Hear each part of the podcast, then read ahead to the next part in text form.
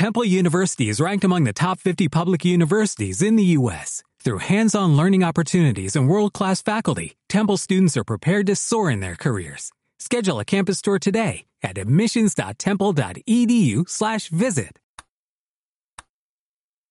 Bienvenido. Túmbate. Hoy vamos a hacer un viaje a lo más profundo de tu mente. Cierra los ojos y relájate. Deja que mi voz te guíe. Ya no hay nada a tu alrededor que te preocupe. Ya no hay puntos de victoria. No tienes que pedir un préstamo. El renacimiento ya pasó hace mucho tiempo. Ahora, imagínate que coges una baraja. Está toda en blanco. Mezcla, coge una carta y mírala. ¿Cómo te sientes?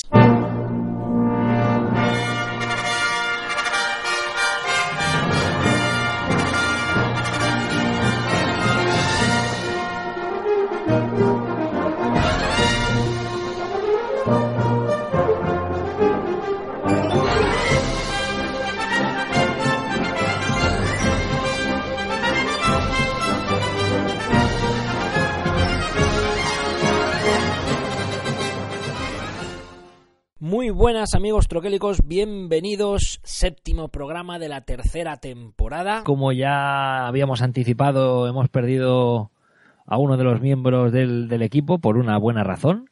¿eh? Eh, bueno, os voy a dar paso ya que os tengo conforme os veo. Doctor, muy buenas. Muy buenas. Y Bubu. ¿Cómo estamos? Buenos troqueles. Bueno, como habéis podido ver, a quien hemos perdido de Salet, que acaba de ser papá, así que vamos a dedicar este, este programa a Maya. a su nena. Igual luego, igual luego nos, nos pega, pero... No hemos a LED, sino que hemos ganado a una oyente. Hay que verlo así. Igual con suerte hasta ganamos a una podcaster. Arrancamos este programa. Hoy va a ser la, el programa del doctor, yo lo anticipo. Aquí, agarrados los machos, todos, No quiero, no todo- quiero, no todos quiero. aquellos, aquellos fans del doctor, hoy vamos, guardaros el podcast para cuando podáis escucharlo en la intimidad. Y, lo- y los detractores que pasen al siguiente. Pero vamos, hoy, hoy vamos a darle rienda suelta a la, Eso no es verdad, ¿eh? No le hagáis caso, ¿eh? No le hagáis caso. No, no, no pienso abrir boca. Bueno, vamos a empezar por, eh, por el principio como Dios manda. Formas de contacto del programa, aunque las conocéis, pero no está de más. Bubu, Troquel Connection con dos Ns en Twitter, en la web troquelconnection.com. El Facebook parece que replica alguna cosa. Y eso, yo diría que donde es más fácil buscarnos en Twitter. Contarnos cosas que me tenéis ahí. Me, estoy, me tengo que ganar las virollas de Community Manager. Sí, sí, eh, Twitter ha supuesto un cambio en tu vida. Joder, qué desfalco. Ahora que des- me salgo de la BSK y me meto en Twitter, ha sido peor el remedio que la enfermedad. Sí, desde luego, que además vaya, vaya panda de enfermos que os habéis juntado allí en Twitter. No sé quién es peor de todos, pero vamos, la liáis gorda. En fin, os animamos a uniros a- aquí a los comentarios de nuestro amigo Bubu eh, y, y bueno, y las partidas que se echa que también las podéis ver allí. Correcto. Esas en- y sí, por si lo dudabais, los solitarios de caja pequeña a partir de las nueve y media de la noche los juego en la cama. Con un frontal de eso de ir a hacer excursionismo o espeleología. O sea que no, no esperéis más calidad ni más detalles, ¿sabes? No puedo abrir mucho más el plano que se ve de todo ahí, ¿eh? Mejor, déjalo. Déjalo, la, la imaginación sido mejor. Bueno, vamos a arrancar. Hoy vamos a hablar en, en nuestra serie de, de mecánicas. Volvemos a hacer otra excepción. Ya hemos hecho unas cuantas, pues hoy hacemos una más. Y hoy quizás hablaremos muy poco de juegos o menos de juegos en, en el monográfico porque hoy vamos a ir a, a quien está al borde de la mesa vamos a hablar directamente de, de los jugadores hoy. Vamos a ver si nos identificamos un poco el tipo de jugador que somos y, y las diferentes catalogaciones que hemos ido encontrando en nuestra investigación. Y retomaremos nuevamente, ya nos lo habían pedido varios, que retomáramos ese, ese apartado tan querido de este programa como es arqueología troquélica. Y hoy vuelve de nuevo con todo un señor juego, 2004. Hablamos de Goa. Aquí también El doctor también se va a explayar. También, también, sí, sí, me habéis hecho el programa para mí. Sí. Pero, pero bueno, antes de empezar teníamos, estábamos comentando y os hacemos partícipes de la, de la conversación que teníamos antes de grabar. Aquí a- al amigo Bubu acaba de llegarle un señor cajote que estaba comentándonos que nos tiene a todos eh, con el suflé bien alto. Pues sí, amigotes, la gente de GD Games otra vez más se ha currado un mega pedido de esos que me tienen destrozado la chequera y por fin llegó The City of Kings, que aquellos que ya lo conozcáis pues nada y a los que no deciros que es una caja bueno, de unido, mide como dos palmos de largo, un cajote de gordote, un poco más grande que el Dice Throne Season 2, por ejemplo, de las últimas cajas que hayáis visto por ahí. Una caja respetable. Es un juego de. Es cooperativo, de desarrollo, exploración y tal. El señor que lo ha diseñado, Faraday, que con su sistema se generan, creo que es un millón o así, ¿vale? Una cantidad absurda de bichos aleatorios. Tú sacas una ficha de bicho, le sacas una barra de stats y de vida, y luego sacas, en función del nivel de dificultad que tenga, más o menos marcadores con habilidades distintas de una bolsa de fácil, mediano y difícil. Y esas combinatorias, pues eso, dan esa cantidad absurda. Se puede jugar en solitario hasta cuatro, con una peculiaridad que es que cada uno de nosotros tiene su personaje héroe a desarrollar, a chetar y a mover por el tablero, y sus trabajadores. También tendrá habilidades distintas en su poblado, y esa es una particularidad interesante. Tiene modo partidas sueltas y tiene unas cuantas campañas, son tres o cuatro campañas, no me acuerdo. Y la verdad es que yo tengo muchas, muchas ganas de darle desde, desde ya. La que pueda me meto en solitario. Pinta muy fino, no lleva casi nada de aire, para los que tengan dudas. Esta caja seguro que. No, no, la caja va a tutiplén. Has Y- colgado, has colgado la foto de los troqueles, ¿verdad? Creo, en Twitter. ¿Subiste la foto de los troqueles? Sí, dos horas. Dos horitas de estroquelarlo y ordenarlo. No estuvo mal. En la cama también. La foto es del día siguiente ya, ¿eh? En la cocina de casa. Pero la primera del cajote fue después de ordenarlo todo. Que qué bien me lo pasé. La verdad es que fueron dos horas chalando como un animal. Y eso tiene muy, muy, muy buena pinta. Me tiene muy interesado. En breve espero poder comentar impresiones en Twitter. Parece que Kickstarter nos está trayendo ahora mismo tamaño, ¿verdad? Son todo cajotes. Todo lo que viene, ahora estamos hablando de, de monstruos bastante grandes, porque el Tainted Grave, que también traerá un cajote importante. Ahora se ha abierto la segunda temporada, eh, el segundo in- reprint de, de la Loan. Estamos hablando ya de cajas importantes. Por Demasiado. Demasiado. Nada, Ya no te metes en los Olin porque no quieres más cajas. Señores de Kickstarter, por favor, reduzcanos la caja. Tim Fowler, Tim Fowler o Flower, o no sé cómo se llama, el señor del Bargel Bros, seguid esa senda. Eso es perfecto. El tamaño, la cantidad de componentes, perfecto. Vamos a, a iniciar el tema de hoy. A iniciar A es una iniciar. connotación, sí, es broma semántica.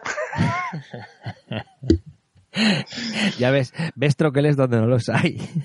Sí, sí, sí, sí. Vamos a, intentar catalogar hoy a cada uno de los especímenes que nos sentamos a la mesa.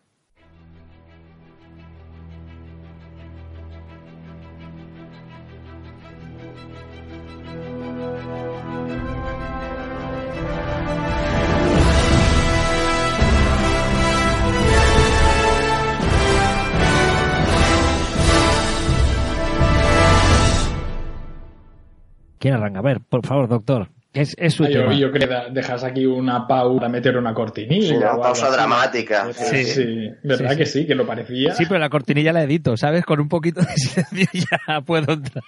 Luego Ah, vale, cortando vale, se vale, abre. estamos- cada vez estamos más fuertes. Hombre, ya veremos la cortinilla que meto. Nuestros oyentes ya la habrán oído, pero yo todavía no la tengo clara. Pues venga, Arranque usted, arranque usted. Siente, la- yo. siente las premisas, siente las premisas. Háblanos de, por favor, doctor, ¿me podrías ¿De hablar de Quantic? Foundry? No, Eso es irse a lo último. ¿eh? Empecemos por lo primero, va. Que Pepe ha dicho ya que hoy no hablaremos de juegos, sino de jugadores. Y mm, vale, puede parecer muy pompa. A mí me parece que es lo más importante que se puede, importante que se puede hablar en este mundo, porque eso se- será que me estoy haciendo más viejo todavía, pero cada vez me parece más importante ver no tanto qué juegos me gustan, sino qué tipo de jugador soy.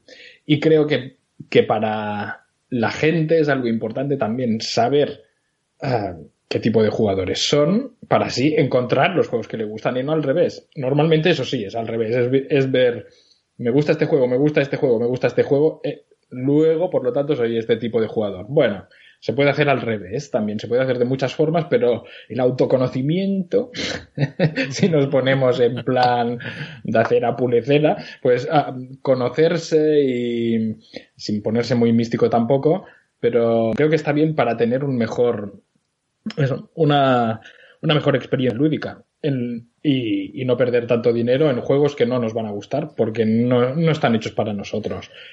A ver, no, no, solo eso, doctor. Yo, yo creo que aparte también es conocido y a todos nos ha pasado que algún juego que aunque quizás no la premisa nos pudiera gustar o, a lo mejor leyéndote las reglas crees que este juego es, en la línea que te puede gustar y un grupo de juego puede destrozártelo. Sí, sí, sí, sí. Bueno, de hecho, mm, supongo que lo comentaremos al final cuando entremos ya más en detalle en algunas de las clasificaciones de jugadores y que, la que vosotros habéis hecho también la prueba ¿eh? que buscaba definir. hemos hecho el examen, hemos hecho el examen. Y tú, y tú y Bubu estáis en las antípodas. ¿Sí? el uno del otro. O sea, lo, vamos, lo curioso es que encontréis algún juego al que jugar, porque realmente no os une nada más allá de conoceros. Que, es lo bonito, claro está. El hecho de que sigáis jugando siendo jugadores tan dispares. Pero sí, sí. Cada uno juega las mierdas del otro y nos aguantamos y ya está. Con una sonrisa. no tenemos que jugar mucho juntos, ¿no? No, la verdad es que esa reflexión que vas de hacer, a mí, yo le, le di vueltas también cuando publicamos los resultados de cada uno y te quedas mirando las gráficas y dices, ¿cómo coño podemos jugar juntos cada vez que nos vemos? porque según esto no podríamos coincidir en una mesa. Lo cual es, o, el, estudio está, bueno, está bien o, lo hemos hecho mal nosotros. No, no, a ver, yo, yo creo que esto, aunque ahora nos pondremos en detalle de, de qué hablamos cuando hablamos de clasificaciones, lo primero que hay que tener muy presente, y lo repetiré al final, supongo, es que no hay que tomárselas muy en serio. que a fin de cuentas lo que cuenta es la experiencia con los demás, sea intelectual, sea social, sea del tipo que sea, pero eso, eh, se demuestra que importan mucho más otras cosas que no la definición que cada uno hace de sí mismo como jugador. Por mucho que tú y Bubo parezcáis incompatibles y no os iba a juntar ni el tato en principio, pero la realidad es otra. Y ir con con esto por delante como si fuera una verdad eh, a prueba de balas, no es así. Se, trata simplemente de que está bien conocerse y está bien hacerlo para no caer en malos juegos o en experiencias que igual no estaban pensadas para ti. Pero eso, tomándolo todo con pinzas. Porque además pocos, de hecho los últimos, también entraremos luego en detalle, pero las últimas clasificaciones que sí que se han hecho aprovechando mucha de la potencia y datos que hay disponibles por internet, pero las primeras que había eran bueno, va, yo creo que esto tiene sentido, ¿qué te parece? Vamos a hacer una clasificación así. de hecho, em, empezamos, si os parece, ya por la primera, ¿sí? Venga, una, una de las primeras, la del señor Richard Bartel.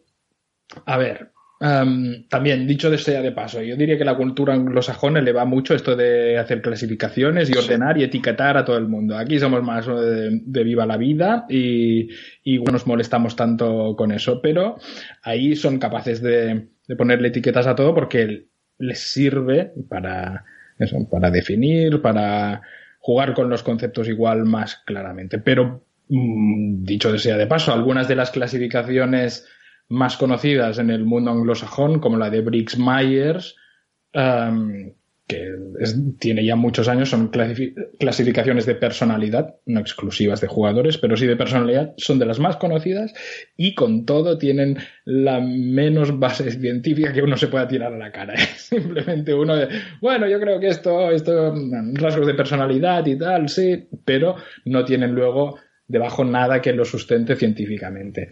Pues lo mismo, la primera que, a la que vamos a entrar, del señor Richard Bartel, que mm, creó una taxonomía, es decir, una clasificación de jugadores en este caso, centrado, eso sí, en, en los MUDs, en los Multi-User Dungeons, eh, que vienen a ser los mundos online compartidos por muchas personas, de los que ahora conocemos sobre todo World of Warcraft y demás, pero que antes había mucho y que eran tipo texto y tal. Pues este señor en 1994, creo que fue, 95, se saca una clasificación de la manga eh, porque, mira, porque le apetecía en ese momento y divide a los jugadores en cuatro tipos. Podemos hablar ahora de si os parecen más o menos acertados o no, teniendo en cuenta, eso sí, ¿eh? que el señor estaba pensando en en multi-user dungeons. Em, los clasifica como los. Y aquí me perdonaréis si voy, si voy a soltar alguna cosa en inglés, porque la verdad es que hay algunos que cuestan de, tener una buena traducción. Los voy, voy a leer en inglés y luego le damos el concepto que sea. Los killers, los matamata vendrían a ser los más preocupados en competir a toda costa, normalmente cargándose a los demás, pasándose por encima de los demás, sobre todo buscando ganar y sobre todo buscando competir a nivel individual con los demás. Os suelto los cuatro y luego los comentamos. Luego estarían los socialites, o sea, a los que actuar, los que priorizan la socialización por encima de todo. Ah, estarían también los explorers, que son los que buscan evidentemente explorar y conocer el mundo en el que se encuentran, y finalmente los achievers, que es de los más difíciles de traducción, vendrían a ser los que buscan conseguir un objetivo. Y en esto se centran, se marcan un objetivo, sea alcanzar esos puntos, sea derrotar a ese dragón, sea lo que sea, y esto es lo que les orienta en la partida. Pues eso, killers o matamatas, los los que buscan socializarse, los achievers, los explorers. ¿Qué os parece? Así, a bote pronto. ¿Esto es aplicable a jugadores? Pues mira, los killers son los guargameros. los socializers, no sé cómo los has llamado, pues la peña la que le van los parties. Y cooperativos. A los achievers son los euros de culo duro. A mí dame una mecánica gordota y tal. Y los exploradores... entre los que me tendría que incluir, si me metiera en una de estas cuatro, no te sabría decir. Igual estos que buscan cada vez esa tendencia más de estos juegos narrativos, con eso, con mucha carga temática.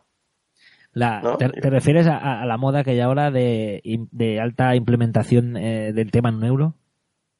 No, yo creo que, es cuando, para entendernos, pues es un Seventh Continent, un Discover Land un Too Many Bones si me apura, ¿sabes? Juegos así en donde el, explorar y vivir la experiencia de esa exploración sea un western. gracia.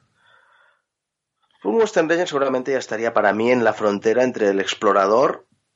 yo creo que se cubre muchas facetas, el explorador, el socializador. Es que ese, por ejemplo, tiene de todo. Por eso, aunque algunos en Twitter esta semana dijeran que no, ah, para mí por eso es un sandbox un poco porque te permite ir a hacer lo que quieras. Sí, hay una manera concreta de ganar puntos y hay que ir a ganar puntos, pero tú puedes jugar eso como no ganaré, pero me lo pasaré teta.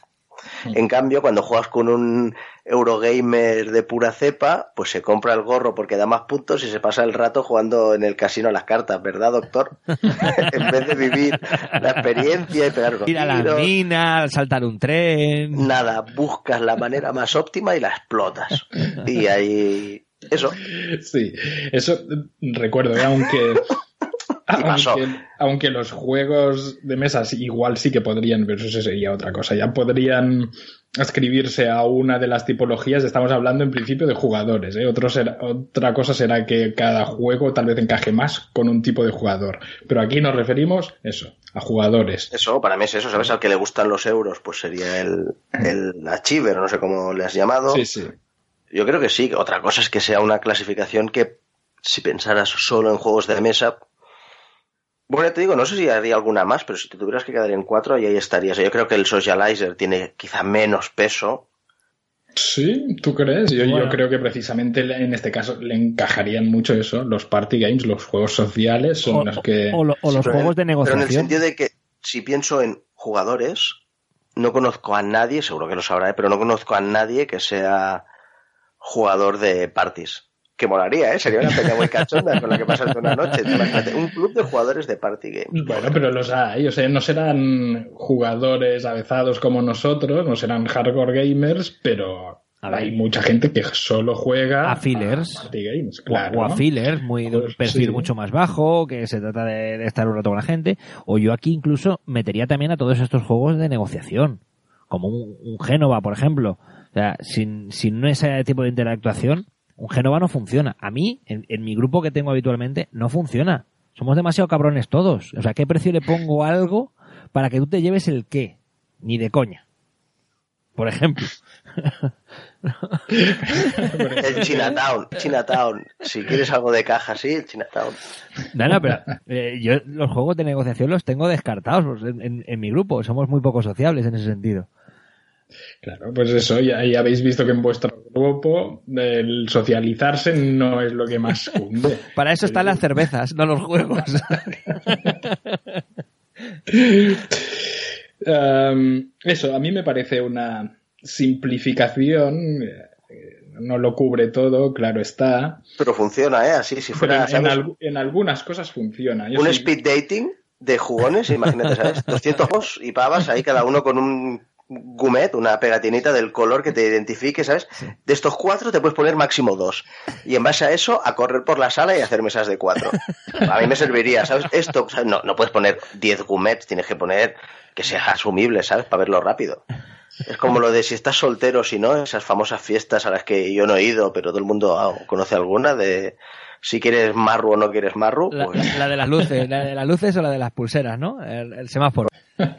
Mira, esto, yo me acuerdo algo parecido que hicieron en, en, en Granollers hace muchos años, que hizo, montaron algo parecido con un, con un juego que cuando, fue cuando vino Klaus Jürgen, el de Carcassonne, que hicieron cuatro caricaturas de él y hicieron eh, como a modo carta como 10 o 20 cartas de cada una de esas y se las repartía a la gente al azar. Y entonces tenías que ponerte la carta en la cabeza y hacer un símbolo de que, que tenía que ver con, con la posición pues era un murciélago estaba volando lo que sea y juntarte todo tu grupo. Pues algo así pero con las pegatinas de colores.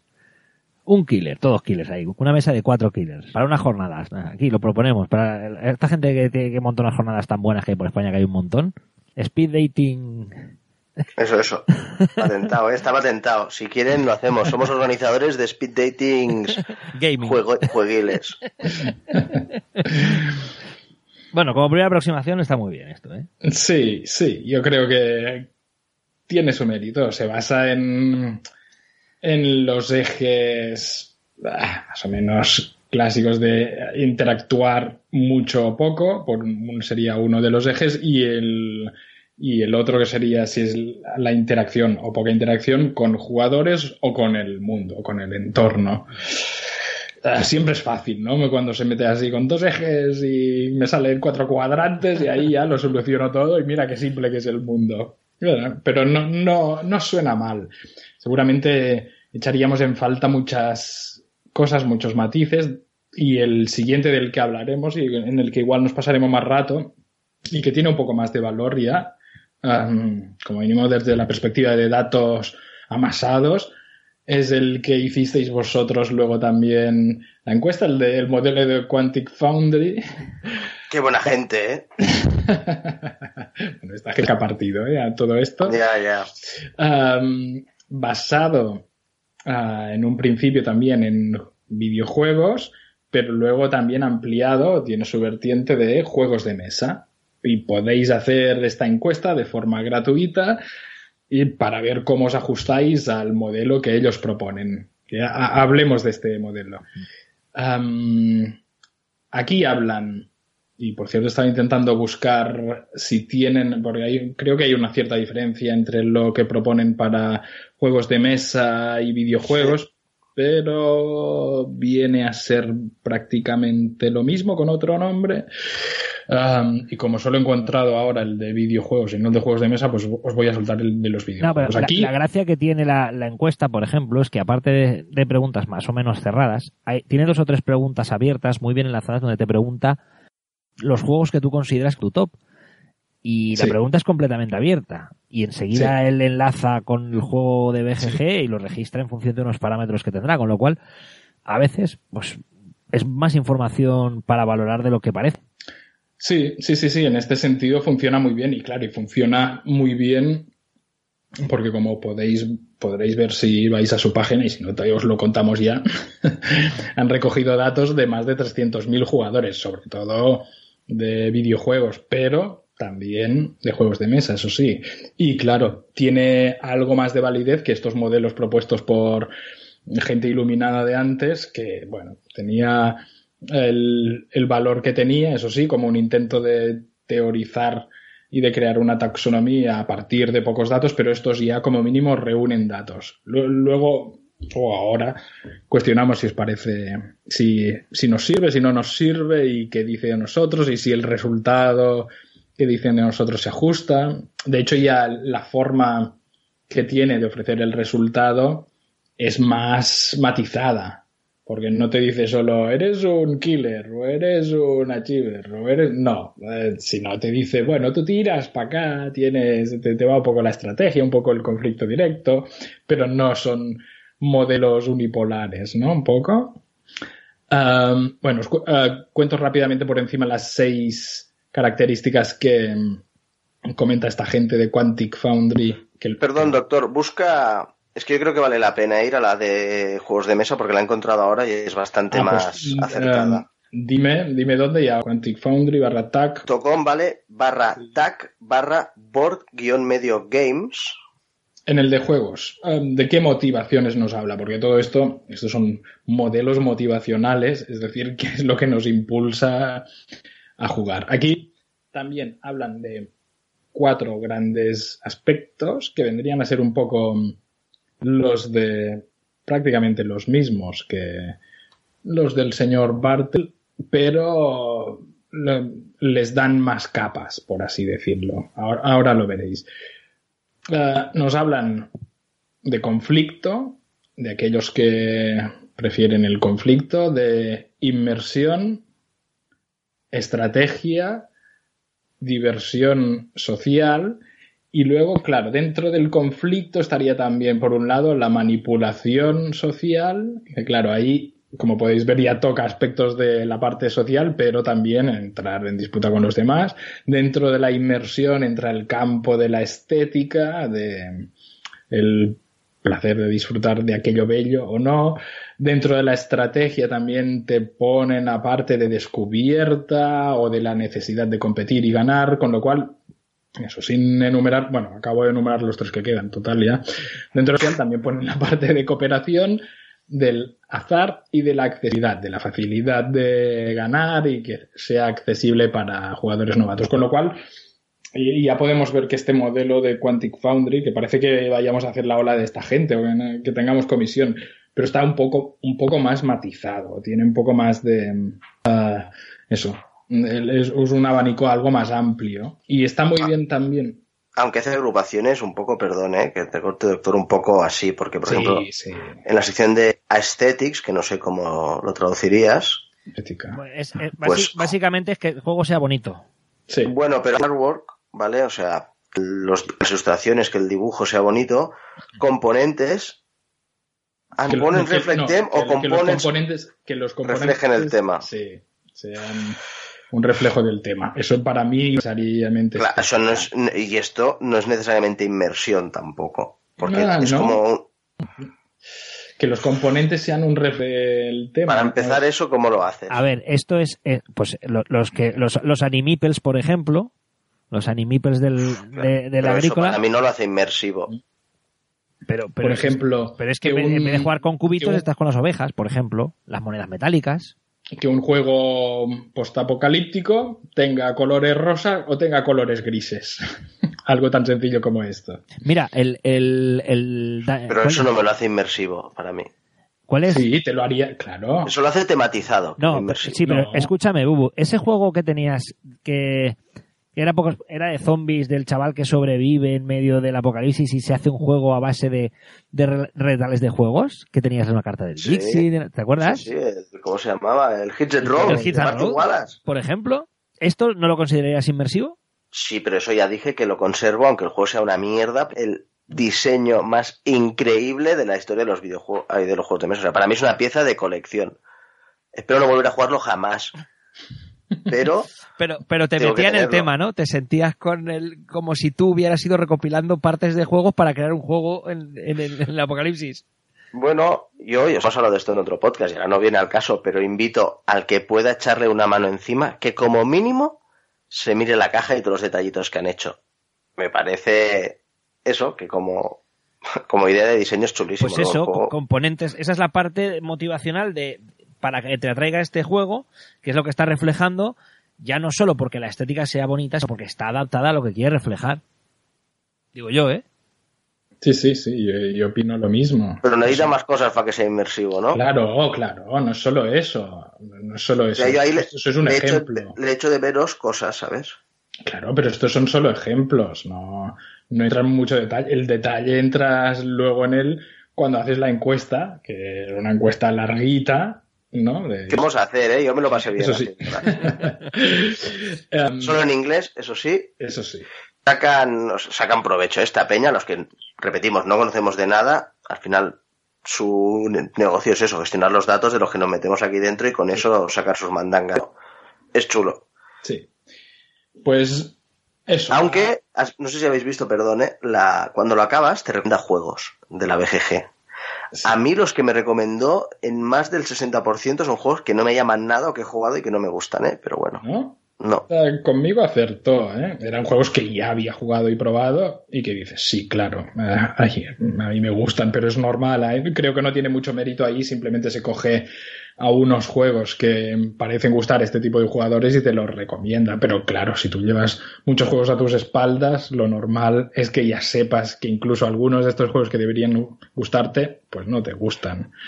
No, no, es de extrañar. Es sobre todo un modelo que no, yo creo que no, no brilla por las sugerencias que hace al final de juegos, aunque para alguno que no conozca que le descubre algo nuevo, sino sobre todo para ver si somos la persona que creíamos que éramos, ¿no? o para confirmarnos eso. Eh, al final, si os parece, lo comentamos, si, si realmente ha coincidido con, con lo que os pensabais, eh, jugador que sois. eso, volviendo. Conflicto, inmersión, estrategia y diversión social. ¿Sí? Sí, es un poco eso, ¿eh? no es tan distinto de la taxonomía. No, por eso, no es, no es tan distinto. No, no, no lo que hace es incorpora, digamos que desarrolla cada una de ellas o mm, más bien te dice determinados puntos donde los cataloga. Y ya está. Eh, eh, traslada a, concepto algo real. Pues eso, si tú valoras que, el, eh, que los MIPEL sean de ovejitas, pues esto se cataloga hacia aquí. Si tú valoras mm. más que, yo que sé, que me permita matar jugadores, pues vas para acá.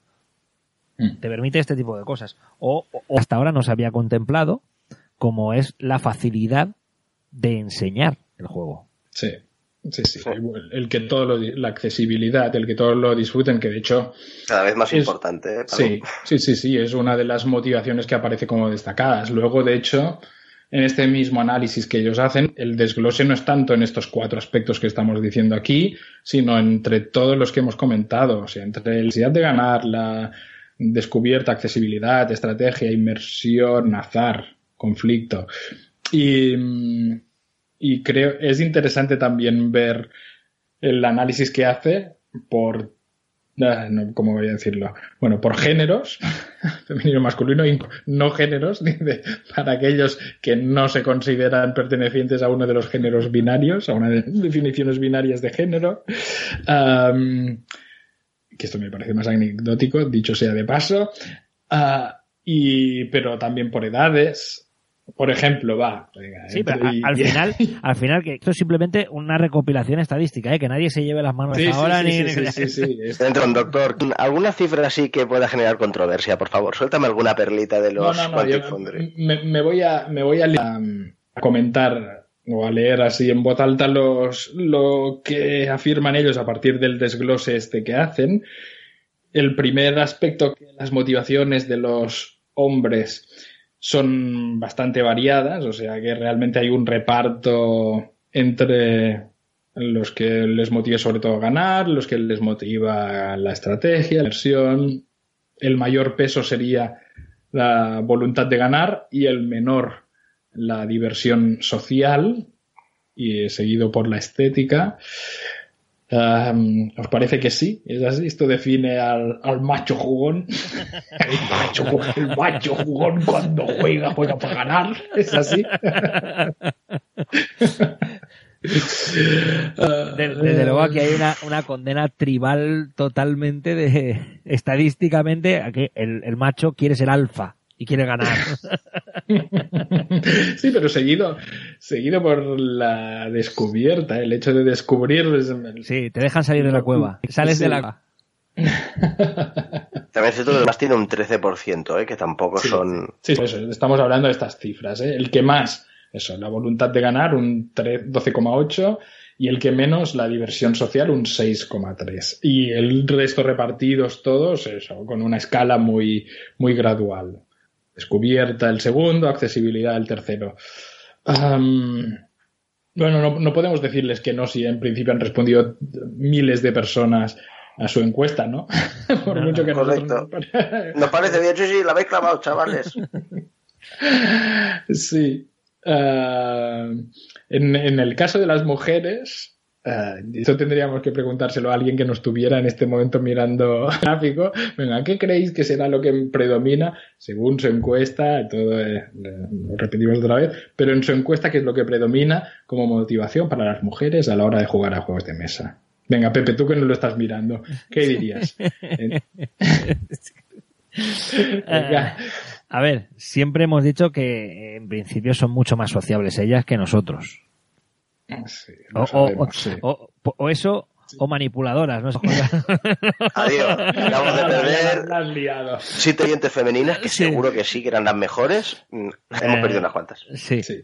pero bueno, No, siempre eh, se han dicho que las niñas, hablamos ya de niñas, de, de- de años así no ofendemos a nadie, las niñas siempre han sido más manipuladoras y los niños más cavernícolas. Mm. Bueno, pues son más inteligentes ellas Sí, en este sentido. Util- utilizan más el intelecto para. Bueno, para ser No. manipuladora hay que ser inteligente, ¿eh? No. Sí. Bueno, pero eh, de- dejando aparte la parte de manipulación, que a veces eh, está la manipulación, pero no está tan alta como tú decías.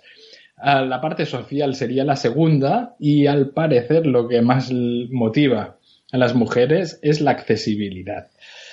O sea, que sea fácil la accesi- sí, que, que sea fácil no solo para, de, enseñar. para ellas, sino para cualquiera que vaya a jugar. ¿eh? Accesibilidad, según lo definen ellos, es la facilidad para aprender y para enseñar a los que no saben. ¿Mm? Y Me luego. gusta, es una dimensión, por cierto, que me gusta Sí. mucho que, Sí, que se trate. sí, sí. sí. Hombre, Y luego ya es en- algo que ya has comentado últimamente que tú estás muy en ello, ¿eh? Sí, sí, sí. O sea, para mí es algo que cada vez pesa más. Y lo que menos, menos, y eso sí con mucha diferencia, porque si la accesibilidad para ellas supondría un 17 y 18% de lo que les motiva, el que menos es el conflicto, un 2,4. O sea que... Soy una jugona en un cuerpo de macho. Sí. Efectivamente.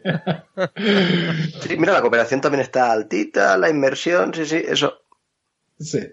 Sí, sí, sí. De hecho, en el conflicto es donde mayor diferencia se aprecia entre hombres y mujeres. ¿eh? A nosotros nos va mucho más el conflicto y a ellas mucho menos. eh, parecería. Eso sí, a los dos, mm, a los dos géneros binarios, nos gusta ganar. Eso sí. y mm, me parece también curioso uno de los puntos que destacan de que los jugadores más jóvenes tienden también, o sea, si hiciéramos la separación por edades y no por géneros binarios, una de las cosas que predomina es la voluntad de ganar y la agilidad. Y eh, aquí los autores concluyen que es- esto tal vez sea porque cuando más joven eres, más valoras el hecho de poder ganar y por lo tanto quieres juegos fáciles a los que puedas ganar rápidamente para imponerte al resto. Am, me parece interesante como análisis, sociológico. Así, los mayores, entre, Que ya sabemos que esto no va de ganar, sino de perder los- poco. Exactamente, entre los que nos incluimos, A ver, Um, a ver, lo más por, importante por ca- sería por catalogar, aquí consideran mayores a partir de 36. Para que, a partir de 36. para que la- los de la piel fina no se sientan ofendidos. 37, estamos ahí. Hay fotos, eh, doctor, o sea, no, no vas a engañar a nadie. Total, eso, no, no, no me descarrilen el tren. Que, mm, que lo que más interesa a los jugadores más mayorcitos es la descubierta. Que también coincide, yo diría, ¿no? Con, sí, estaríamos de acuerdo. El descubrimiento. Descubrir. El descubrimiento, sí. Descubrimiento, luego la accesibilidad. Me, me parece interesante el concepto de accesibilidad que hemos tocado muy poco. Sí. ¿no? Y, y- Ya os he está- dicho, que a mí me parece está la dimensión más chula de las que añaden. Y curiosamente, eso sí que no lo veía nunca. En tercera posición para los eh, jugadores más canosos, después de detalle y accesibilidad, sitúan al azar. Eso sí que no lo hubiera dicho nunca. Porque yo soy joven por dentro, ya os lo he dicho. Bueno, mira, fíjate, yo cada vez juego más juegos de dados, ¿eh? Y más... Sí, yo creo que porque quizá hay veces que el azar también forma parte de esa descubierta, ¿sabes? Un poco eso, a ver qué sale. Levantas una ficha y ¡ay! Estás ahí en el Seventh Continent y sale el oso y no llevabas las, la onda para pegarle un pedazo a la cabeza. Pues nada, a morir y a volver el día siguiente como se pueda. A ver, Y- y normalmente yo, terminando ya yo- con- yo con creo también otro- que eh, eh, quizás el azar y la accesibilidad van más ligados. Sí. Es que tal como lo definen ellos, el- la accesibilidad es más... Yo creo que no, ¿eh? Porque lo enfocan más a eso, a cuán fácil es aprenderlo, cuán fácil es explicarlo, cuán fácil es que un jugador por primera vez lo disfrute. Y el azar no tiene por qué hacer eso. a ver. Hay azar que sí, si el juego es un roll and move sencillito, pues evidentemente el azar entra ahí en esa accesibilidad, pero si no... Es mucho más fácil siempre introducir en juegos de un precio una mecazar con dados o sacar una carta que tener que generar todo un camino que seas tú el que lo desarrolle. Eso sí, claro. Por eso digo que va- van, van más uno de otro. Mm, No sé. O sea, el, azar, a, la vez el azar lo sitúan al lado de la necesidad de ganar, con lo cual uno podría Oh. pensar que no, no deberían estar tan cerca. No sé, no sé si me quedo con eso. Bueno, pa- para terminar ya con esta gente, am, ¿qué, os, qué os ha parecido su modelo? El modelo Quantic Foundry, del cual no recibimos comisión ni nada, ¿eh? Eso es lo que te digo. A pesar de que el- al principio me pareció más distante, eso es la representación de la, de la taxonomía de Bartel. Sí, al al final es, le, le da le da más capas, le da una le, le dota de una profundidad o, o quizás una adaptación a, a términos concretos de qué, qué significa ser un killer y es desarrollarlo de puntos más tangibles para un jugador. Sí, y, y lu- luego yo estoy de acuerdo. ¿eh? Además me gusta luego cómo te ofrece, cómo te muestran el feel, que no está en cuadrantes, sino en este caso en el clásico gráfico de araña, de Sí, con los cuatro Donde- ejes. Donde ves el- los para dónde tiras, que es, es un para dónde tiras. Y ha- hablemos para dónde tiráis vosotros, va. Los tenéis delante No te- vuestros resultados. No, no te rías que el mío es muy parecido al tuyo, ¿eh? Sí, sí, sí. Sí, sí, no, no sé, yo me río de vuestra contraposición, porque... Juego más contigo que con él. Ya, ya. Bueno, pero nosotros tenemos algún punto de contacto. Bueno, porque yo la gráfica gris la tengo expansiva, o sea, ahora que me la Cuéntanos, según esta gente de Quantic Foundry... Según esta gente de Quantif- eh, los ejes se mantienen, es decir, Pepe también tiene arriba conflict y Sí, social manipulation, sí, sí, sí, vale. Pues un primer eje lo forman conflict, inmersión abajo, a la izquierda a, a el factor social y a la No, derecha la si, estrategia. si- si lo lees en porcentaje igual es más fácil de entender, ¿no? Para los que no lo vean. Yo soy un 84% social, 91% jugador inmersivo. Dentro de ese mismo eje, voy a seguir esa lógica, 8% estrategia 4% conflicto. Es decir, a mí no me vengáis cada vez menos con líos. Ni con luego- pensar, ni con entrar en conflicto. No.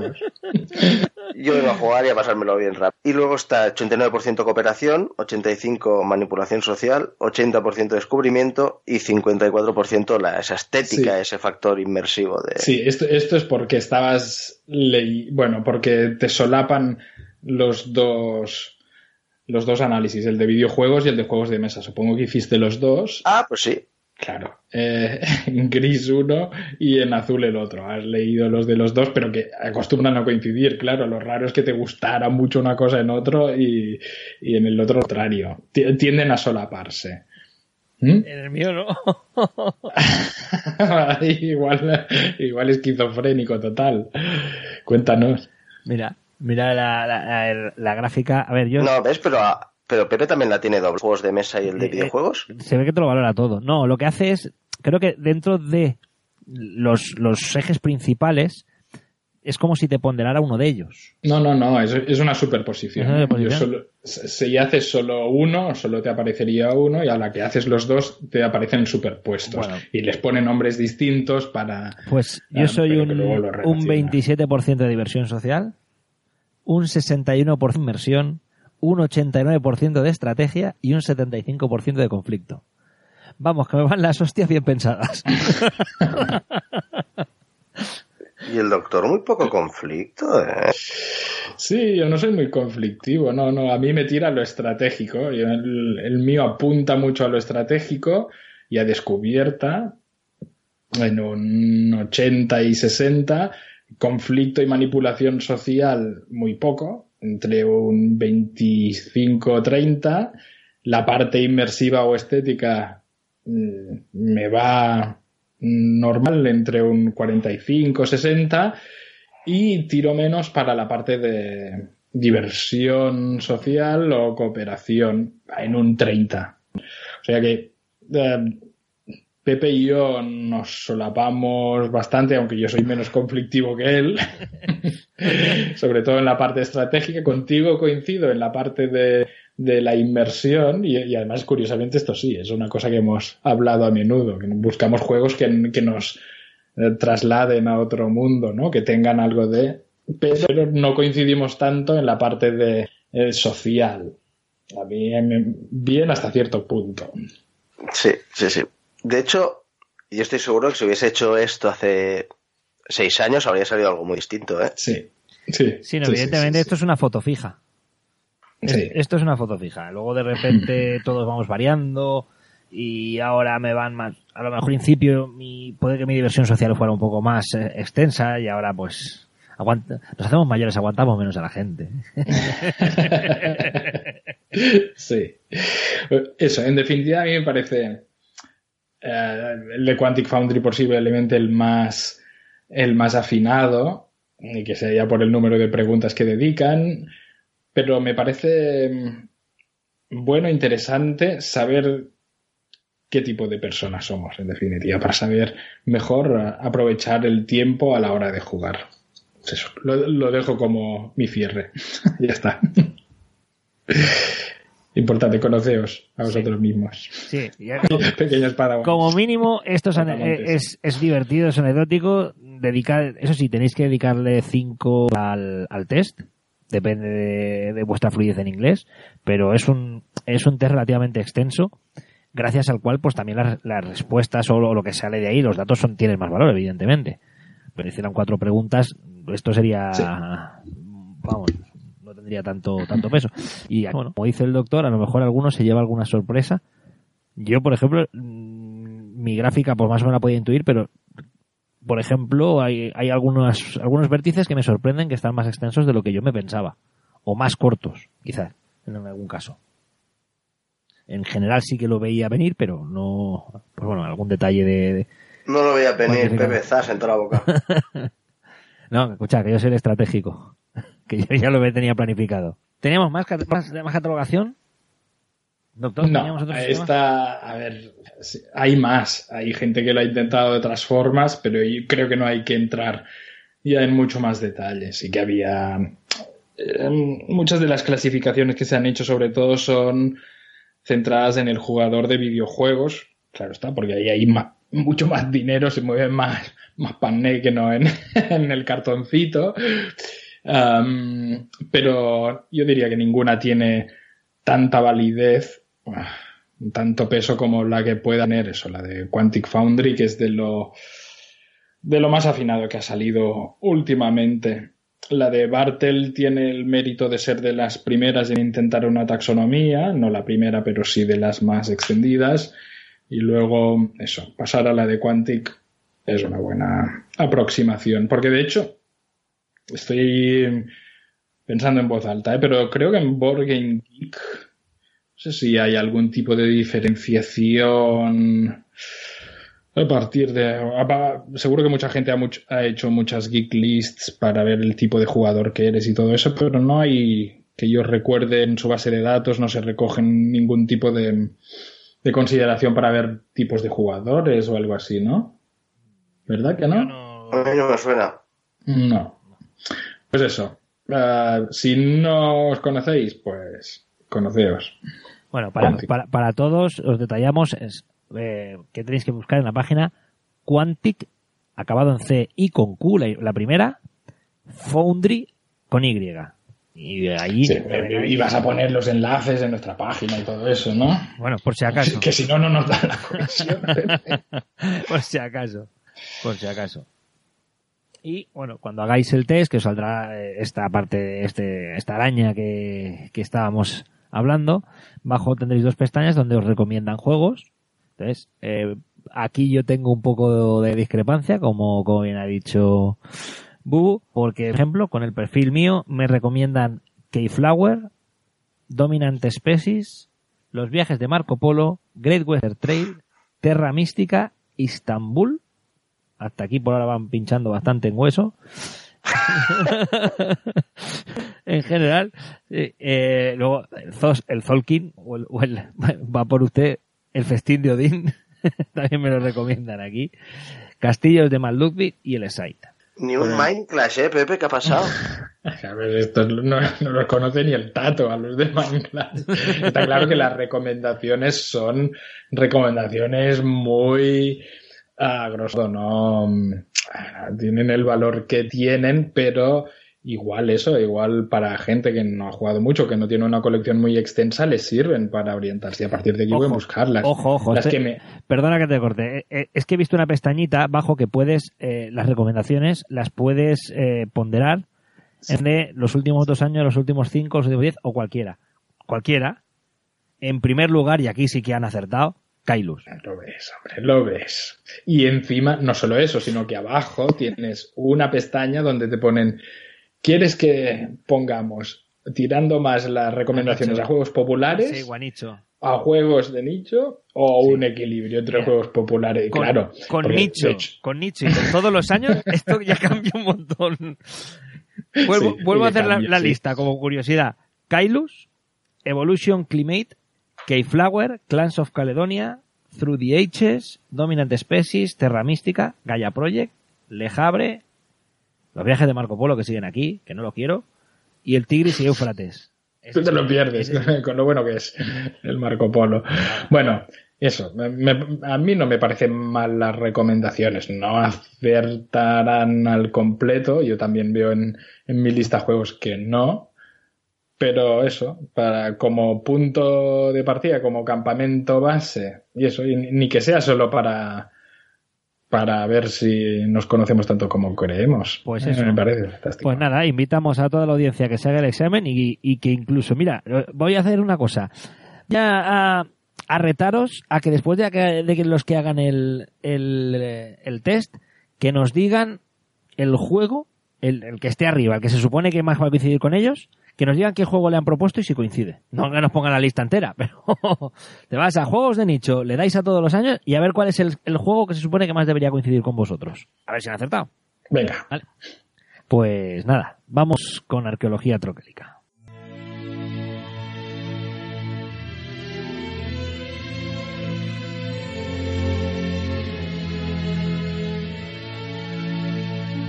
Arqueología troquélica.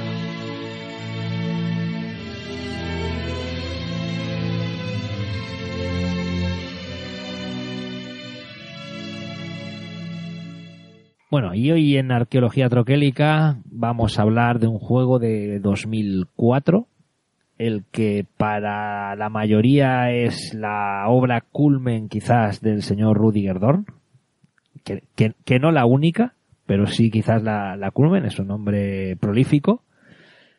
Y... ¡Calcuta! Luis XIV. Eh, doctor, falta tú. Istambul.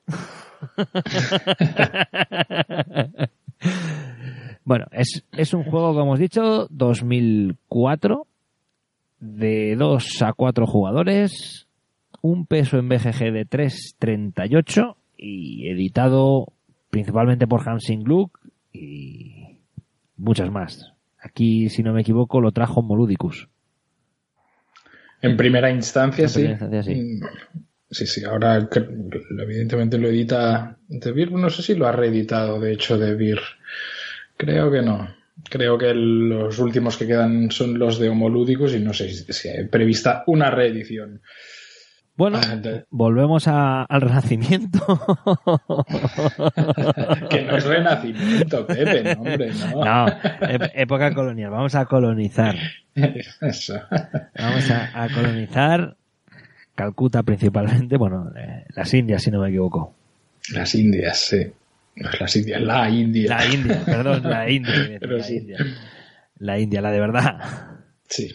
Contadnos, este juego. ¿Qué? Bueno, que, oye, que yo he hablado mucho antes. Venga, Ah, venga, va. venga, dispárate un poco, que si no.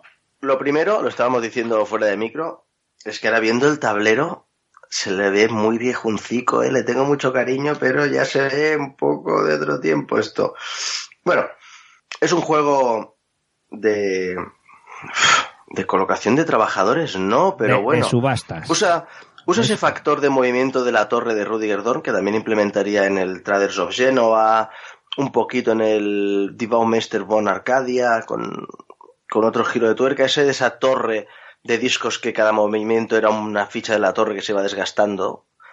Y básicamente eso te mete en una cuadrícula en la que se va subastando, digamos que cada vez que pisas, esa loseta se subasta y la puede comprar cualquier jugador. Hay que ir ganando, tienes dos tableritos, un tablero que es de mejora de acciones, hay cinco acciones posibles que las puedes ir mejorando, generar dinero, generar recursos, a tener colonos para ir a colonizar. Eso en la parte del desarrollo de acciones. Cuanto más mejores las acciones, más puntos de victoria te, dirá al- te darán al final de la partida. Progresar en cada una de las acciones da puntos. Y luego en el segundo tablero lo que tienes son los campos, los terrenos que vas colonizando y que te permiten producir principalmente especies, que es con lo que luego tú generarás pues tus riquezas. También se subastan unas cartas que te permiten ganar más recursos, ganar puntos de victoria. No sé si también había puntos de victoria, doctor. Sí, con esos iconitos en un lado. Mm, Para fundar, hay una acción que es fundar las colonias, que es un poco de push your luck, de "Ay, a ver si me salen, si no me salen. Saco dos cartas a ver si necesito". tengo lo que me faltan. Sí. Aunque también se puede hacer pagándolo. Y para ser un juego de 2004 ya tenía meeples de madera en forma de saquito de especie, que fueron unos avanzados, ¿eh? Porque esa, esa, esa forma raruna no la habéis vuelto a ver en vuestra puta vida. No, el, el- Y- el que tenía que cortar esos, esos maderos dijo que no lo hacía más. Eso yo creo que esa, para mí la principal gracia es esa mecánica central de cómo te desplazas por el tablero de subasta de acciones, terrenos y cartas, en el que tienes que especular con dónde me pongo para que las cosas sean buenas para que me las compren, porque eso me da mi dinero, pero que tampoco son buenas como para que la peña se chete mucho y yo me tengo que llevar lo que yo quiera y esa sola decisión inicial me parece brillante. Sí, bueno, Sí. eh, hay que decir que es, es una subasta única, no es el tipo de subastas que se sigue hasta que todos hayan pasado. Es decir, tienes una única oportunidad de puja, que eso también le añade un factor de, de cuánto doy. De, precio justo, ¿no? El factor de precio justo. Si, si no me va a volver y, y subo demasiado la puja, pues a lo mejor eh, me he estrellado. Y si la dejo muy baja, se me va a escapar. ¿Qué doctor? ¿Qué? Pues seguid hablando. Yo, a mí me gusta escucharos, ¿eh? Me gusta escucharnos. Ya te digo, es que mi- mirando lo que recuerdos, ¿eh? Mirando lo que Esto es recuerdo. un poco radiofónico. Las acciones posibles que puedes hacer es generar barcos, generar dinero, generar recursos al azar. Eh, la siguiente, ah, era la de tener los astrolabios para ir robando cartas y cuántas podías tener en la mano, es decir, es mejor de tu habilidad de robar y de tamaño de mano. La carta de exploración, sí. Y la última es eso, cuántos colonos No eres capaz de producir en cada momento. Los colonos sirven porque cuando quieras fundar una colonia, que fundar más colonias te da más puntos de victoria. Las colonias no son más que otra posibilidad de, Bueno, hay, de hay- campo, de, hay de cuatro, producción. hay cuatro colonias. Sí. Para fundarlas, las mejo- cuanto mejor son, pues más colonos tienes que tener. Y lo puedes hacer pagando los que ya tengas y produzcas, más levantando. No, no, no se producen, ¿eh? Pero bueno. Bueno, los que tienes en tu, en- digamos que en tu cuadrilla van unos cuantos colonos y están ahí siempre contigo para lo que sea menester. Sí. Es un valor, un Eso que no se gasta. los que se levantan de las cartas, las cartas en un- una esquinita tienen colonos que sirve para eso, básicamente, de hecho solo para eso, y, y ya está. Hmm. Los puntos os- estaban eso en la mejora de los tracks, en las colonias y en qué más. El- Am, las, en las cartas te pueden dar sí, puntos y, y puedes haber comprado te- los setas de puntuación Hmm. también, que te permiten cambiar Sí. especia por vender especia. Hmm. De hecho, ya lo habéis dicho, yo creo que lo más destacable del juego era eso, esa es la subasta inicial para conseguir las losetas donde tienes que valorar muy bien eh, qué estás dispuesto a pagar tú y qué estás pidiendo para que los demás no lo compren o si lo compren que lo paguen caro. Porque tú fijas el precio de aquella loseta que pones a subasta y si alguien quiere pagar ese precio te lo paga a ti.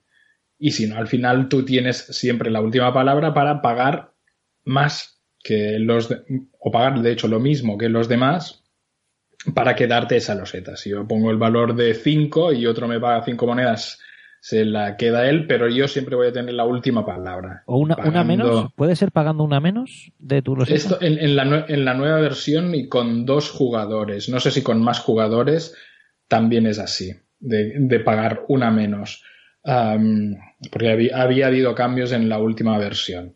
Sea como sea, o lo mismo o una menos. Ah, pero siempre tú tenías la última palabra. No, no era como el juego de Medici versus Strozzi de Nizia, donde tú fijabas el precio, pero le das la oportunidad al otro de comprar por ese precio, y ahí sí que era muy Qué doloroso. brillante, ¿eh? Ese juego, ese A2. Qué brillante. Sí, sí, sí, sí. Aquí sí que tenía, podías decir, uh, si me lo compran tan rápidamente es que igual, igual he decidido ponerlo demasiado bajo, pero podías rectificar al final. Y luego con estas losetas conseguidas, eso te daban distintos beneficios, normalmente plantaciones en las que poner tus fichas de especias, que a su vez te servían para ir subiendo en alguno de los distintos tracks junto con los barcos que te permitían mejorar las acciones. El, el resto era bastante directo, diría, pero lo que más destacaba era eso, la subasta inicial. Sí. Y Sí, porque además, y si que- nadie pujaba, tú te la llevas gratis, con lo cual está también ese, sí, ese doble sí, filo. sí, sí. Sí, porque de hecho he mentido, he- lo, lo he explicado fatal, he dicho que se ponía un precio, no, no, aquí no pones ningún precio. Eh, Tú dices, vamos a subasta, esta es la que se subasta y el otro empieza a tener, los otros empiezan poniéndole un precio a eso y cuando te llega a ti decides si pagas ese precio o si aceptas la última mejor oferta. No es que tú pongas un precio, eh, perdón. Y eso, la, esta subasta era la que le daba mucha gracia, sobre todo por la elección de los objetivos y, y por como luego tenías la posibilidad de quedártelos o no, podías quedarte muchas fichas en un solo turno, ¿eh? si tenías mucho dinero, mucha suerte. Y luego la, la gestión de tu tablero personal estaba muy apuradita siempre. Y eso sí que era un, un signo distintivo de los tiempos el que te faltaran siempre acciones. siempre quiero hacer más y el tío este solo me deja hacer tres acciones por turno, el rata. Sí, Puedo sí. hacer una cuarta si tengo una acción extra, pero lo normal eran solo tres acciones por turno y se te quedaban cortas. Eh, que, que es algo que igual no sé si daría para otro tema, pero actualmente no pasa tanto, ¿no? ¿no? No se aprieta tanto al jugador para que tenga un número tan limitado de acciones. Es, es curioso, pero fíjate como antiguamente hay como un número mágico que es el 3. Hay tres acciones, normalmente en mu- muchos juegos te dan la opción de 3, 3, 3. Algún día habría que, que preguntarse ese, ese nivel de 3, eh, a qué se debe, si es el, el número de equilibrio de acciones o qué, pero sí que es cierto que ahora quizás va por otros derroteros el desarrollo de los juegos y no es tanto en, en digamos que pierde peso en la elección en muchos juegos que hay hoy por hoy, que es a lo que a lo que te estás refiriendo. Sí. Claro, o sea, es, siempre dejas de hacer algo que quieres hacer. Aquí el problema es cuál, cuál me va a doler menos. Es, Mm. Necesito hacer siempre cuatro o cinco. Sí, y en este sentido sí que tenía mm, además una, aunque muchos podrían criticarlo de que cuando entrabas en la fase del tablero individual cada uno se centraba en lo suyo, sí que por poco que hubieras jugado ya veías que estabas compitiendo también con los demás jugadores para ver quién avanzaba antes en determinadas en determinados tracks.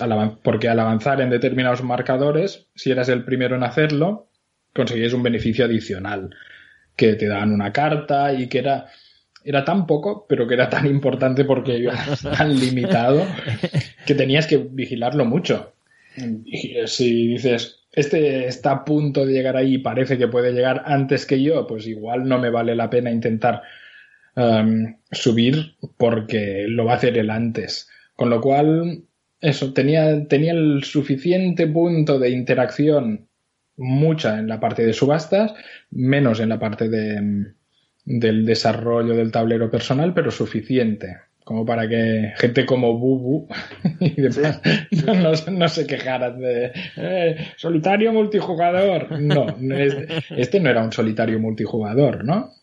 ¿No crees? Este Bubu? No, no, no, no, no, no.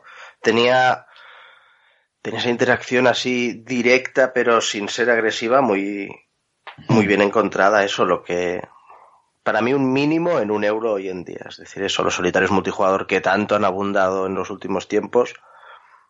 Yo creo que esto, eso tenía ese punto de, de elegancia justa y de interacción, una obra maestra. O sea, yo, Y de hecho, creo, ahora igual estoy contándolo al revés, pero creo recordar que lo que es más distintivo del Goa, que es su subasta, a Rudiger Dorn se inspiró en el mecanismo a partir de haber jugado al Kailus y, al y, enten- y haberlo entendido mal. Entendió mal cómo funcionaba. sí. Sí. Se lo leyó en diagonal y de ahí sacó la idea de que, de que iba a avanzar, eso, creando, de que se iban a sortear las losetas, mm, colocando esa torre que se iba dejando, sí. A- a- al- algo así. Igual no era con Kailus, igual era con otro juego, igual este era, no era el copiado, sino el del que copiaron, pero sí, se, Ese pregoste. una, un- una mala lectura de reglas que propició un, un hallazgo fortuito. Sería, sería Sí. el preboste. El preboste es el que organizó el Goa. Sí, no sé, no sé con qué, pero bueno, al- algún día lo buscaré mejor porque esto hace mucho tiempo ya que lo leí y, y os lo cuento así como anécdota, pero estaba allí, estaba allí. Sí. De hecho, de hecho, no sé si, si me dejáis unos, minutos y rellenáis estos silencios. No, ah, no, porque no lo tengo aquí. Bueno, igual lo podría encontrar, sí. Vale. Dale, dale, ¿qué, qué No. quieres? ¿Que, que- que entretengamos a las masas escribiendo Sí. los chistes? En- Entretener a las masas, No, pero sí, pero... Sí que, Sí. sí que es cierto que es un juego que mm, lo vuelves a poner en la mesa y, y, y lo ves raro. Eh, Es, en, e- en ese sentido, sí que, se, sí que es arqueología pura porque eh, lo ves antiguo. Ese tipo Sí, de... sí, sí. ese- los colores que, que gastas, esas losetas que tienen, me parece mucha semejanza con lo que es el Puerto Rico, porque fíjate que la- las de puntuación vuelven a ser moradas. Y, y es un color diferente a las de producción. Es como, como el- se había establecido el canon en esa época de color, eh, tipo de, de- de iconografía, es muy, es muy parecido. Realmente, si, si cogiéramos el arte del, del Goa, de, lo que es el juego, el tablero, los setas, etcétera, y el del Puerto Rico, podríamos ver muchas semejanzas. No sé si tiene que ver, porque como el tema también es parecido, o también tiene que ver con todo este colonialismo, pero esos colores pastel, con, con no sé por qué el morado en las losetas de puntuación, parecía como, como un canon. y coges incluso el, San Juan, lo mismo, ves las cartas también, las, las moradas, ese tipo de color y ese tipo de dibujo, iba junto. Es, eh, es cierto, iba a decir, no hay mucha información en el tablero, pero realmente tampoco la necesitas. Es un juego que, que es bastante sencillo en, en toda la iconografía que necesita, no, no, no es unas mecánicas complejas. Sin embargo, luego el, el tablero personal a lo mejor es un poco más, más a, no sé, un poco más, más at- atrapado. no sé cómo te, te atiborra más de, de- de información. Los, los saltos, y eso que tienes los costes, está bien explicado, que tienes los costes de, de cada salto. Pero sí que, sí que es cierto que mm, odio, odio esta frase, pero en cuanto al arte, desde luego es un juego que está superado. Aunque mecánicamente, Sí. mecánicamente podría perfectamente dar eh, alguna lección a, a- a muchos juegos que parece que, que se recargan de mecánicas sin, sin ser est- estrictamente necesario. Al fin y al cabo, este juego con, con una mecánica de subastas y una pequeña colocación de tokens desarrolla todo, vamos, to- todo un juegazo. Es que sí, es que. Bueno, eso. no- normalmente cuando hacemos una arqueología troquélica es porque sacamos algún Sí. juego que nos gusta, ¿no? Sí, sí, no, no, evidentemente no, no, no, es- estos, esta sección nunca es para discrepar, porque de aquel juego en el que no lo tenemos claro o, directamente no nos gusta, evidentemente no lo traemos. Esto es una sección más de homenaje, lo tengo claro. Aunque sí que es cierto, no lo sé, os he dicho al principio, estéticamente se ve muy viejo, pero encaja en ese grupo os he dicho tantas veces fuera de micro de, de esa vuelta a ese euro, ¿sabes? Con el- la complejidad justa, elegantes, sin lo que tú decías, Pepe, de sobrecargarlos metiéndoles minijuegos y puzzlecitos y intríngulis que están bien, ¿eh? Pero, lo digo yo que me molan los lacerdas, pero esto, ¿sabes? Para, para sacarlo, explicarlo. En ese punto, ¿sabes? La accesibilidad, lo que comentábamos antes, que yo creo que es algo que tenían todos estos euros, el Goa, el Kailus, mm, el Puerto Rico, quizá no tanto, pero bueno, sí, ese, ¿sabes? Esa, esa liga de euros, el Amunre, es que los estoy viendo, el Agrícola, ¿sabes? Eso, esos euros, algunos un punto más, algunos un punto menos, y muchos de ellos, de hecho, con una interacción muy bien traída. ¿eh? Eran mucho menos multisolitarios los euros antes que ahora. Cuanto más lo pienso, me voy a echar a vender euros de los últimos que he pillado a mansalva, porque el worker placement, ahora que lo pienso, ¿eh? ¿cuánto daño ha hecho? Quedaos con esta reflexión para hablar de ella en un próximo programa. El worker placement mató la interacción bien llevada. Esa interacción indirecta de lo piso y tú no te lo llevas, pareció suficiente y no, amigos diseñadores. Queríamos algo más, lo de antes, queremos lo de antes. Bueno, eso para cuando hablemos del Kailus, ¿no? En, tro- en arqueología troquélica, o lo hemos hecho ya. Ya lo hemos no hecho, ya, ya, ya. Ya hemos lo habremos del hecho. Kailus, ¿sí? Pero co- yo tampoco me acuerdo, si queréis volvemos a hacerlo. Otro día, a mí me vale. ¿eh? Bueno, el- Eh, el- lo que sí que quería comentar es curioso, eh, a nivel de, de puntuación, este es de, de estos juegos, relativamente habían algunos que, como hoy, que llevas el marcador de puntos y puedes ver perfectamente, y luego este es de estos juegos que todo se puntúa al final. Van todo, en el, en el Luis XIV pasa igual, empiezas a puntuar por todo lo que has ido haciendo a lo largo del juego, y muchos puntos se que ve. tienes ocultos, no. Aquí no, aquí no, aquí no. Pues Puedes tener un hartón de cartas de puntos. Por eso pero- te digo. A ver, aquí lo que tienes en el tablero, todo el mundo lo puede contar porque ves eh, lo que has evolucionado el tablero, pero luego todo el set collection que siempre tiene. Rudy Ordon siempre tiene esto. En el Luis XIV hace lo mismo. Tú tienes las misiones que tienes desplegadas, que sabes lo que, los puntos que te dan, pero luego tienes todos los escudos que los tienes en oculto. Con lo cual de ahí luego hay una generación de puntos con un set collection adicional. Aquí igual, tienes las cartas de, de islas, que es un set collection aparte. Rudiger, tío, puto maestro. Bueno, eso, muy recomendable. Ah, en su día era relativamente fácil de encontrar, ahora creo que un poco menos. Supongo que alguna copia se podrá encontrar por ahí, pero eso, claro, cuesta decir, cuesta no recomendarlo. Y en este sentido estamos muy, Sí. muy sesgados nosotros. Nos, nos encanta, ya nos encantaba en su día y nos sigue encantando y yo sigo jugándolo, ¿eh? Es un juego que con mi pareja pff, va- no paro de jugar constantemente. O sea que, y, y si no lo juego, me regañan. es que, que sí, que, que vale mucho la pena, siendo lo que es, aunque para algunos pueda tener un aspecto viejuno que no sé si tanto, ¿eh? No, No, no, no, no sé si tanto. Entiendo, ¿eh? Por dónde van vuestros tiros, pero no sé si es tan viejo, ¿no? En fin, que sí, que Goa. Bueno, sí, eh, sí que hay por ahí copias disponibles, ¿eh? ¿Sí va? Sí, sí. Hmm. ahora han hecho Sí, una- yo lo estaba mirando ahora para nuestros queridos oyentes y no veo, ¿eh? Pues mira, por ejemplo, a ver, ¿dónde?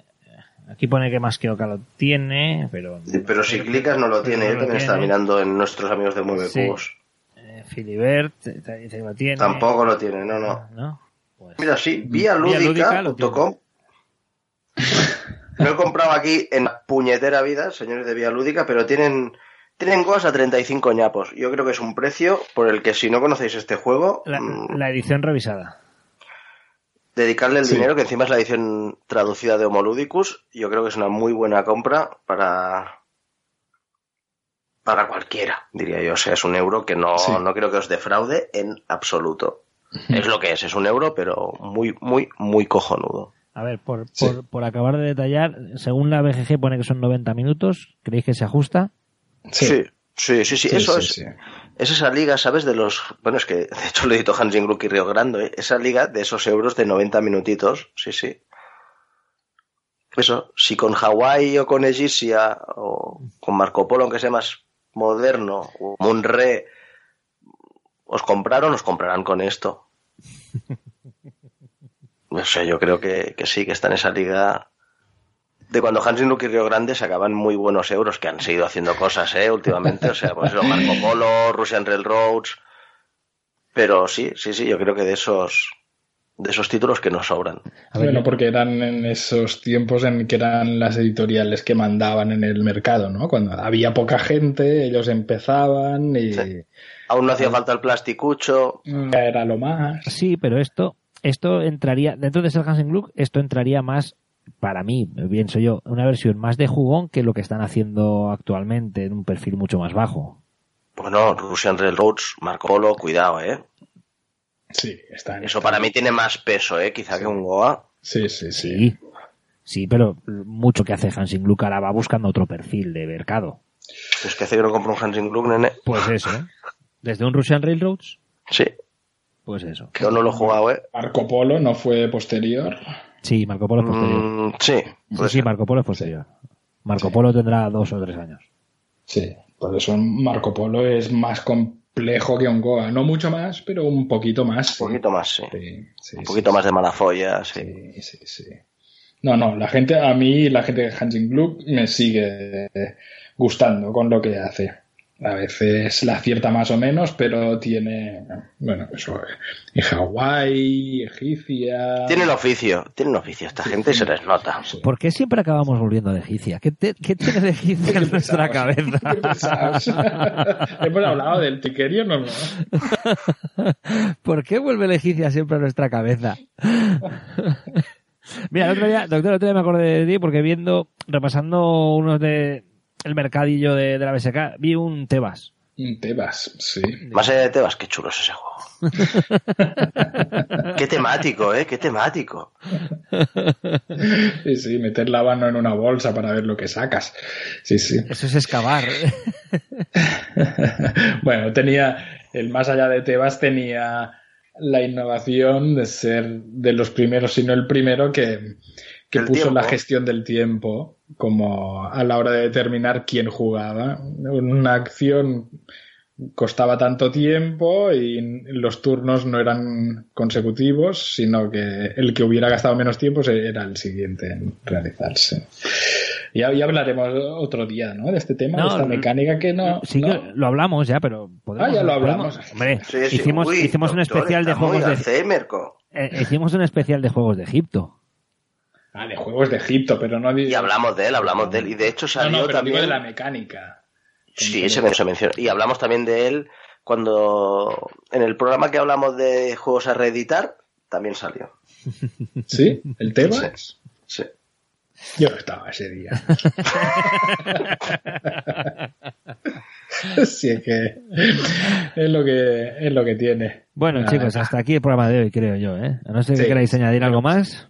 No, que, que muy buenas noches. Un, un besito muy fuerte para Maya. Esperamos que le haya gustado este este programa. Y para, bueno, y para la mamá también. Venga, que si no. Seguro Pa- que nos pa- está escuchando. Que nos está escuchando seguro. Sí, sí, sí. Le, le- le pone los podcasts para que se duerma. Cuando la niña deja de llorar, le pone ahí un poquito de mandanga.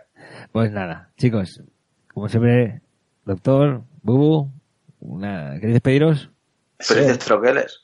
Sí, que un placer y que, que mucho más más. Y que muchos más más y, y, y- y autoconoceros. Eso, eso, sobre todo eso. Seréis, seréis mejores personas. La propia excepción. Os jugaréis mejor, de verdad, sí, os jugaréis mejor. Eh, Ni que sea solo la reflexión de... Ya no hace falta rellenar ninguna encuesta, pero pensar en qué, qué me gusta a mí. Eso está bien, así Muy en bien. general. Venga, Bubu, cierra como community manager. Cierra todo el programa hoy. Pues eso, seguidnos por Twitter. Por cierto, bueno, noticia de última hora, se relanza, es verdad, quería comentaros esto, se relanza Ghost Star. El Hombre, ¿Cómo? solitario hombre Ghost el, Star. el que, el que desapareció por, por la polémica. Correcto. Ni idea. Es un solitario con muy buena pinta, pero eso, mm, cancelaron la campaña por un supuesto tejemaneje de estafas en una anterior campaña de uno de los involucrados, desapareció, el precio era muy bueno, nos llamaba mucho, puse los minoyes y se canceló. Y el día 20 vuelve a estar disponible, o sea que si ya está el podcast colgado para cuando la campaña siga vigente, que no lo sé, a poco que la campaña dure y no la cancelen, no la pillaréis de inicio si la conocéis por nosotros, pero aún estará disponible. Yo recomiendo que si os van los solitarios, le echéis un ojo. A ver si se ha tirado para adelante, si no. Ah, y mira, otra, otra, la remanguillez, que es lo que tiene que estar delante del armario de juegos. Ponzi Scheme, doctor. ¿Sí o no? Recomendación así como cosa distinta y Ahora sí, curioseta. al final, pero no, no íbamos ya. Sí, sí, ya está, ya está, ya está, pero ves, esas dos cosas. En, en Troquel Connection, Twitter, con dos Ns, ahí estamos. Variando. Ponzi Scheme. Ponzi Scheme es, es- es un juego de otro tiempo también, ¿eh? Casi. Sí, sí, sí, podría haberlo editado Hansing Gluck si Sí. no hubiese pasado nada. Sí, eh, hace mucho tiempo, hace mucho tiempo. O- Pero qué bien funciona, ¿eh? Qué elegante, ¿sí o no? Sí, sí, tiene, Pretende hacerlo, lo hace muy tiene bien. la gracia de vamos todos en un tren en marcha que se va a estrellar a ver, a ver quién es el primero al que le da el golpe, básicamente, ¿no? Es- eh, El precio un robo, pero el juego chulísimo. sí, sí, sí. También os digo que si os gusta, lo amortizaréis seguro si tenéis un grupo en el que quedar tardes y tardes.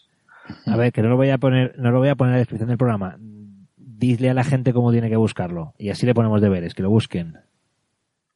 Ponzi Scheme, Ponzi, con Z y latina, Scheme, es de Two Tomatoes. Yo creo que es un juego que todo el mundo poco o mucho tiene en el radar, que lo editó Tasty Minstrel Games y yo creo que tiraron pocos o lo que fuera, pero llegó poquito y se convirtió en un juego algo de culto que costaba un poco encontrar y que la gente buscaba, es del bueno de Chesley.